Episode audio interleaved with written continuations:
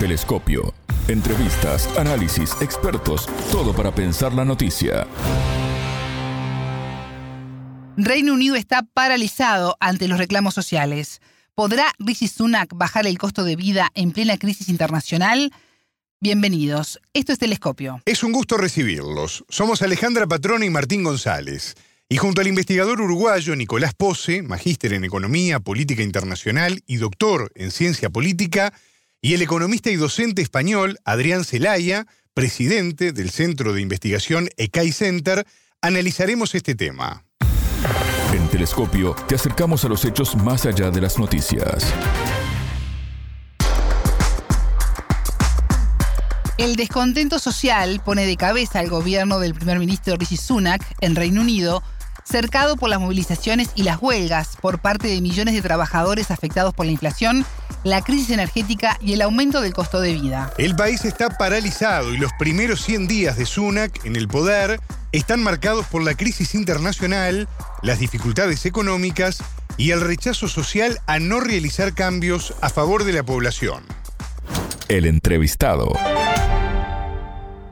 Nicolás Pose, investigador magíster en Economía Política Internacional y doctor en Ciencia Política. Bienvenido a Telescopio, ¿cómo estás? Es un gusto recibirte. Buenos días, muchas gracias por la invitación. Reino Unido enfrenta la mayor huelga en una década, el transporte está paralizado y cada día se suman nuevos sectores. Se habla, Nicolás, de 500.000 trabajadores que están participando de esta medida. ¿Cómo se llegó a esta situación? Bueno, esta situación tiene que ver con la llamada crisis del costo de vida que atraviesa actualmente el Reino Unido. También sucede en, otras economías de Occidente. En el caso británico, este se plasma, este, como, como en otros lugares, en este, crecientes niveles inflacionarios, ya con, este, registros de, dos dígitos, y que tienen como contrapartida mm, ofertas de, de ajustes salariales que no llegan a alcanzar el nivel inflacionario que reflejan las estadísticas gubernamentales, por lo que hemos constatado una fuerte movilización de sindicatos de trabajadores por procurar mantener al menos el poder de compra de sus salarios, el poder de compra de sus ingresos, luego de que debemos recordar este, los, trabajadores públicos en particular en, el Reino Unido llevan décadas de, ingresos este, estancados, este, dificultades para conseguir ajustes al alza en sus ingresos y en el marco de un contexto inflacionario y un gobierno que se rehúsa a ofrecer aumentos que al menos alcancen a la inflación o, que la superen, bueno, es que vemos este creciente descontento social y una mayor inclinación de los trabajadores, este, sobre todo del sector público, también de los servicios públicos en general, algunos de ellos provistos por este, empresas privadas, a movilizarse colectivamente. Hemos visto un resurgimiento de la actividad sindical en, el país y en ese marco es que bueno, vemos cómo día tras día se repiten este, movilizaciones que buscan bueno, poner presión sobre el gobierno para que los, las ofertas de incrementos salariales alcancen cotas mayores. Una huelga bastante activa, además, en el sentido de que se están haciendo piquetes, varias escuelas tuvieron que cerrar por falta de personal. ¿Puede seguir creciendo el descontento social? El gobierno apuesta por bajar la inflación como modo de desactivar estas propuestas. el argumento del gobierno es que en la medida que los incrementos salariales este, vayan en línea con lo demandado por, por los sindicatos, puede desatarse una espiral inflacionaria en la que aumentos salariales impulsen nuevos aumentos de precios y así sucesivamente. Esto es parte de un debate más, más general sobre este, si una inflación como la que está este, aconteciendo en, Reino Unido, más asociada a factores de oferta que de demanda, pueden generar este tipo de espiral precios-salarios, o si por el contrario se trata bueno, de un argumento que no tiene sustento en, esta realidad que se basa en otras experiencias históricas inflacionarias, pero que no tiene que ver tanto con, la dinámica económica actual del Reino Unido y de otras economías de, Occidente en general. La apuesta del gobierno es por tanto bajar la inflación para este, frenar este creciente descontento social, pero a priori este, no, esa vía no, no asegura el éxito. Nicolás, Rishi Sunak está cumpliendo 100 días como primer ministro. ¿Cómo has visto estos primeros meses al frente de una crisis tan profunda en el país? Sanak ha destacado como un primer ministro que en estos 100 días ha sabido navegar la tormenta en la que ya se encontraba el, Reino Unido antes de su asunción. Una de las primeras, este, uno de los primeros éxitos del nuevo gobernante ha sido calmar a los mercados financieros, que tras el, mini budget de su predecesora habían este, eh, afectado muy fuertemente a la economía británica con este, ventas incluso de, la libra esterlina en fuertes niveles los mercados financieros se, han este, estabilizado y también otro punto de corto plazo a favor del gobierno ha sido normalizar, en cierto modo, las, las relaciones con la Unión Europea, buscando una salida más constructiva a este, el, todo el, asunto relacionado con el protocolo de Irlanda del Norte.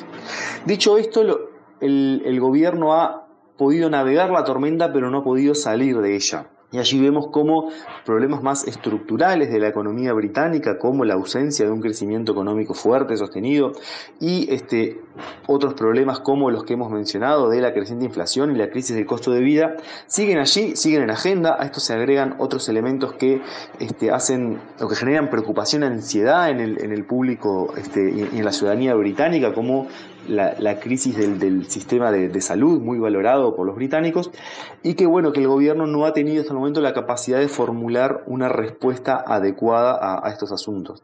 Combinado con las distintas dificultades internas de gobernar este, con el apoyo de un partido conservador que se encuentra muy dividido internamente, hacen que, bueno, que el gobierno apenas haya podido navegar la tormenta de forma más exitosa que su predecesor, pero que no haya podido salir todavía de esta situación de, de crisis o de emergencia en la que se encuentra.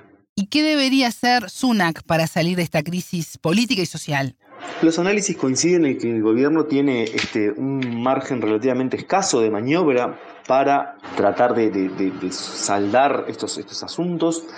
Hay algunos fenómenos este, externos que tienen que ver con, la guerra en Ucrania, que tienen que ver con los efectos todavía no saldados de la pandemia y que en el caso de la economía británica se agrega a todo esto el, los efectos del Brexit, que cada vez empiezan a constatarse con mayor claridad.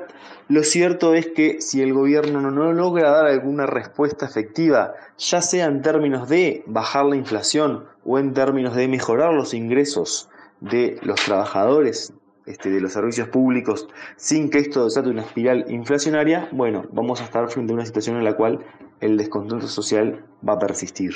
¿Y qué tan estable es el gobierno de Sunak teniendo en cuenta el descontento que generaron sus antecesores, Boris Johnson y Liz Truss? ¿Es un buen momento para los laboristas? El ancla de estabilidad para el gobierno de Sunak tiene que ver con que ya han habido demasiados recambios en, en Downing Street en el marco de este gobierno conservador como para que en el corto plazo los, legisladores intenten otro nuevo cambio de liderazgo, otro nuevo desafío al, liderazgo de Sanac.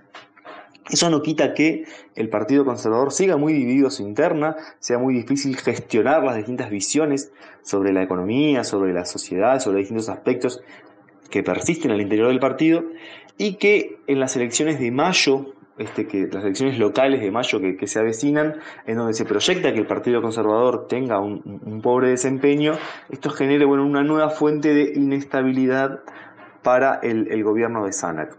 Para los laboristas es, un momento en el cual las encuestas este, indican en todos los casos registros muy favorables. El desafío por ahí pasa por sostener esos niveles hasta este, fines de 2024 cuando están este, previstas este, las próximas elecciones nacionales.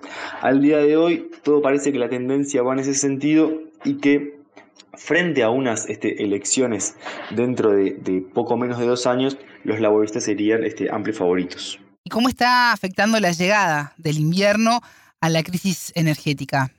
Bueno, por un lado hemos visto que los, los pronósticos más pesimistas no, no se han concretizado, pero que por otro lado parte de estos este, fenómenos inflacionarios que este, generan como consecuencia la crisis del costo de vida que estábamos comentando, tienen que ver con la suba de los precios de la energía que luego afectan a toda la cadena de suministros, afectan a la producción y también naturalmente afectan el ingreso de los hogares que precisan destinar una porción mayor de sus ingresos a este, adquirir este tipo de, bienes energéticos.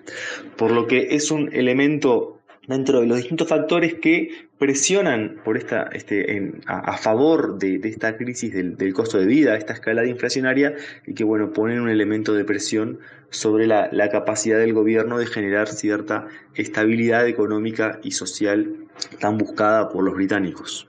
Nicolás, con los paros en la educación, por ejemplo, muchos padres han pedido el día libre o teletrabajado.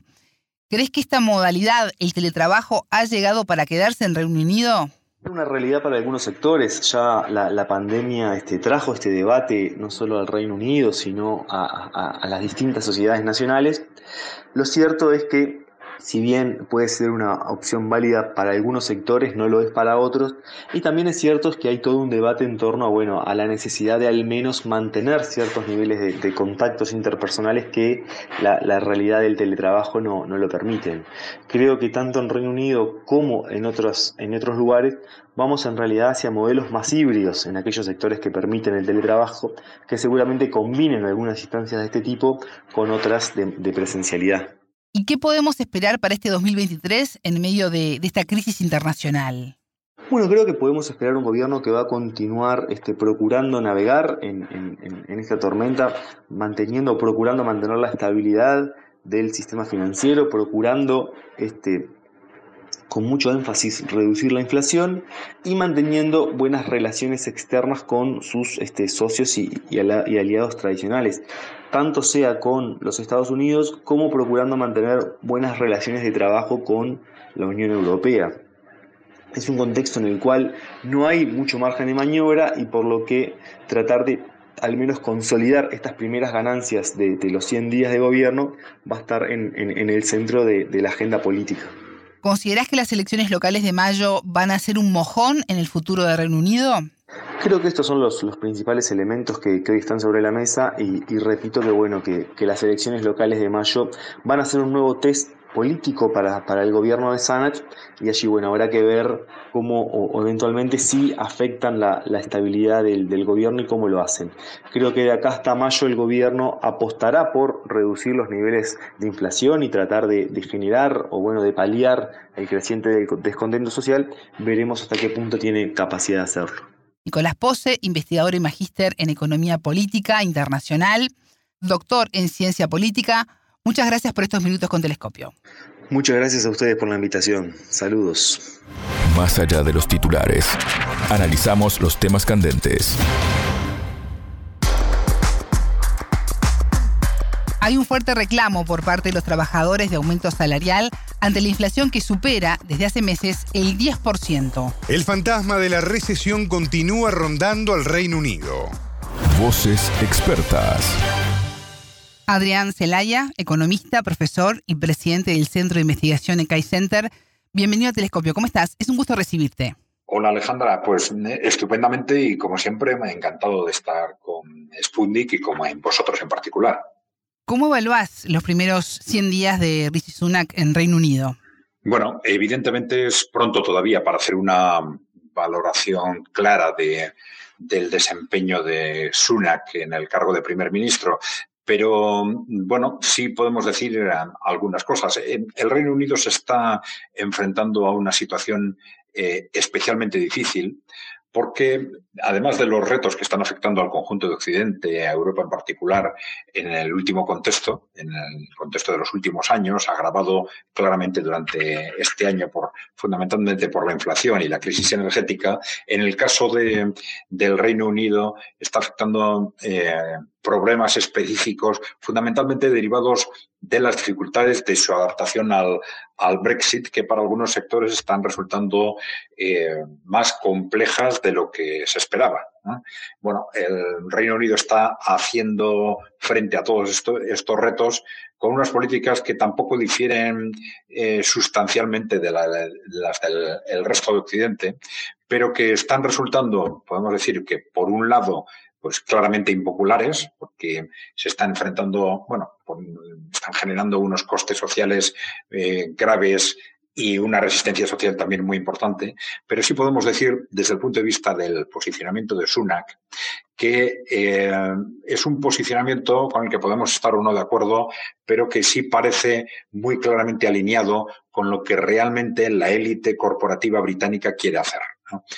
Algo que no sucedía con Listras y probablemente por eso tuvo que salir o, fue forzada de una forma o de otra a salir rápidamente del cargo de primer ministro, porque empezó a desarrollar políticas que no eran del gusto de, la élite corporativa británica. Entonces, eh, Rishi Sunak está actuando de acuerdo con los criterios de de las grandes corporaciones británicas, pero de una forma, pues bueno, claramente impopular e intentando hacer frente a la situación con medidas, vamos a decir, pues bueno, de, eh, defensa básicamente de los intereses oligárquicos mientras puedan. ¿eh? Se están enfrentando a una situación social cada vez más difícil y vamos a ver qué es lo que este posicionamiento da de sí a partir de ahora. Adrián, hay un fuerte reclamo por parte de los trabajadores de aumento salarial ante la inflación que supera desde hace meses el 10%. Incluso recordemos que en diciembre alcanzó el 10,5%.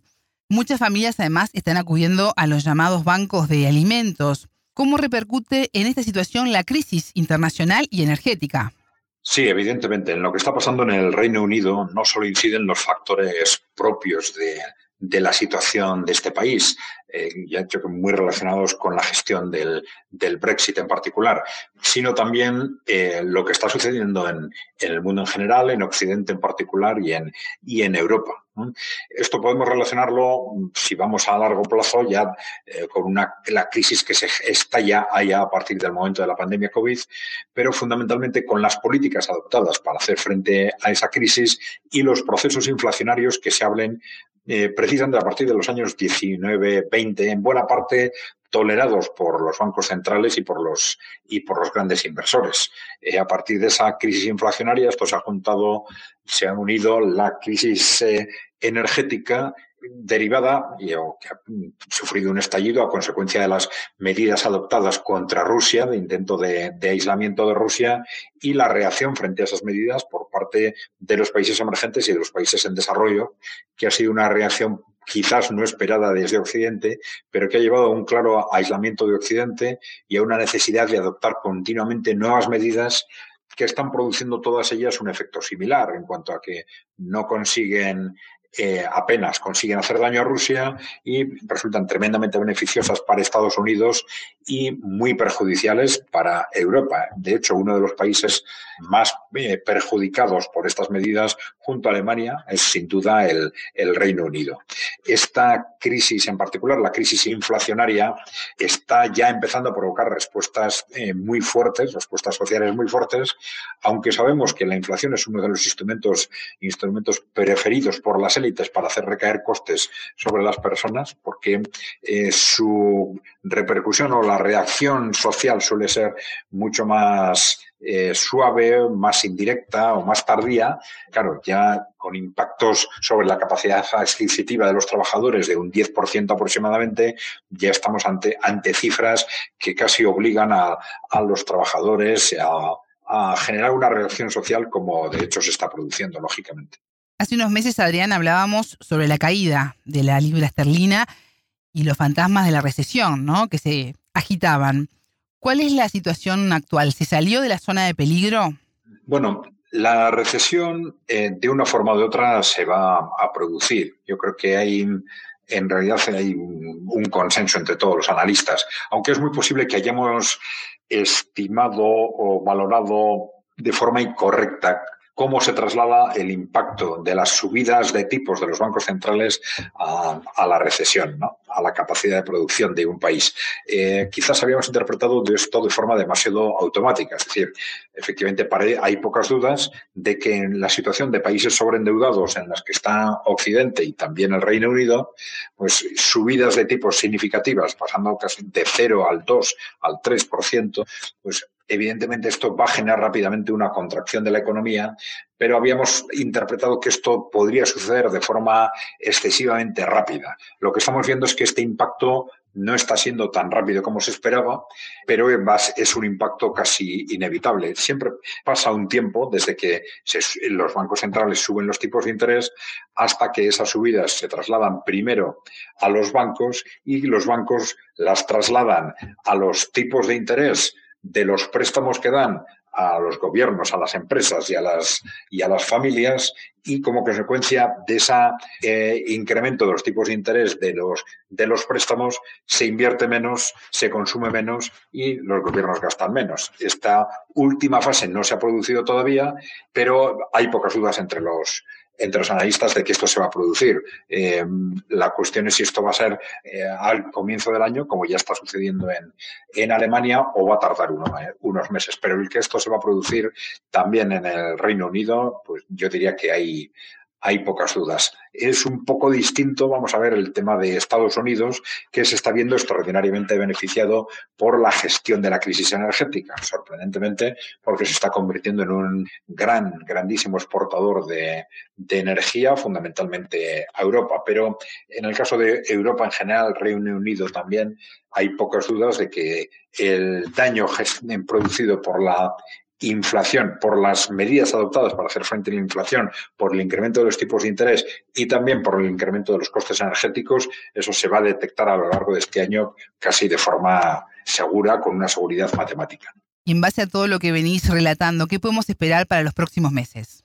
Bueno, para los próximos meses yo creo que podemos examinar el, el contexto desde dos puntos de vista. Por un lado, las amenazas a las que ya hemos hecho referencia sobre la evolución económica que son fundamentalmente la inflación, el incremento de los, de los costes de la energía, que es incremento de costes y es dificultad de, abastecimiento, que es muy importante para muchos sectores eh, empresariales, y el impacto, claro, de las medidas adoptadas por los bancos centrales sobre eh, la actividad económica, sobre el consumo, sobre la inversión y sobre el gasto público, que inevitablemente va a llevar a una retracción de la economía en los próximos meses. ¿no? Pero también la otra vertiente es eh, el impacto de la respuesta social. Porque no hay que olvidar que ante una situación como la que se está produciendo fundamentalmente, con las pérdidas de poder adquisitivo que están teniendo eh, las familias y, los trabajadores en el Reino Unido, es, la respuesta social va a ser un factor importantísimo para la gestión económica durante los próximos meses. Eh, hay dos posibilidades básicas de, de, respuesta, o tres, si se quiere, de respuesta de las políticas públicas frente a esa respuesta social.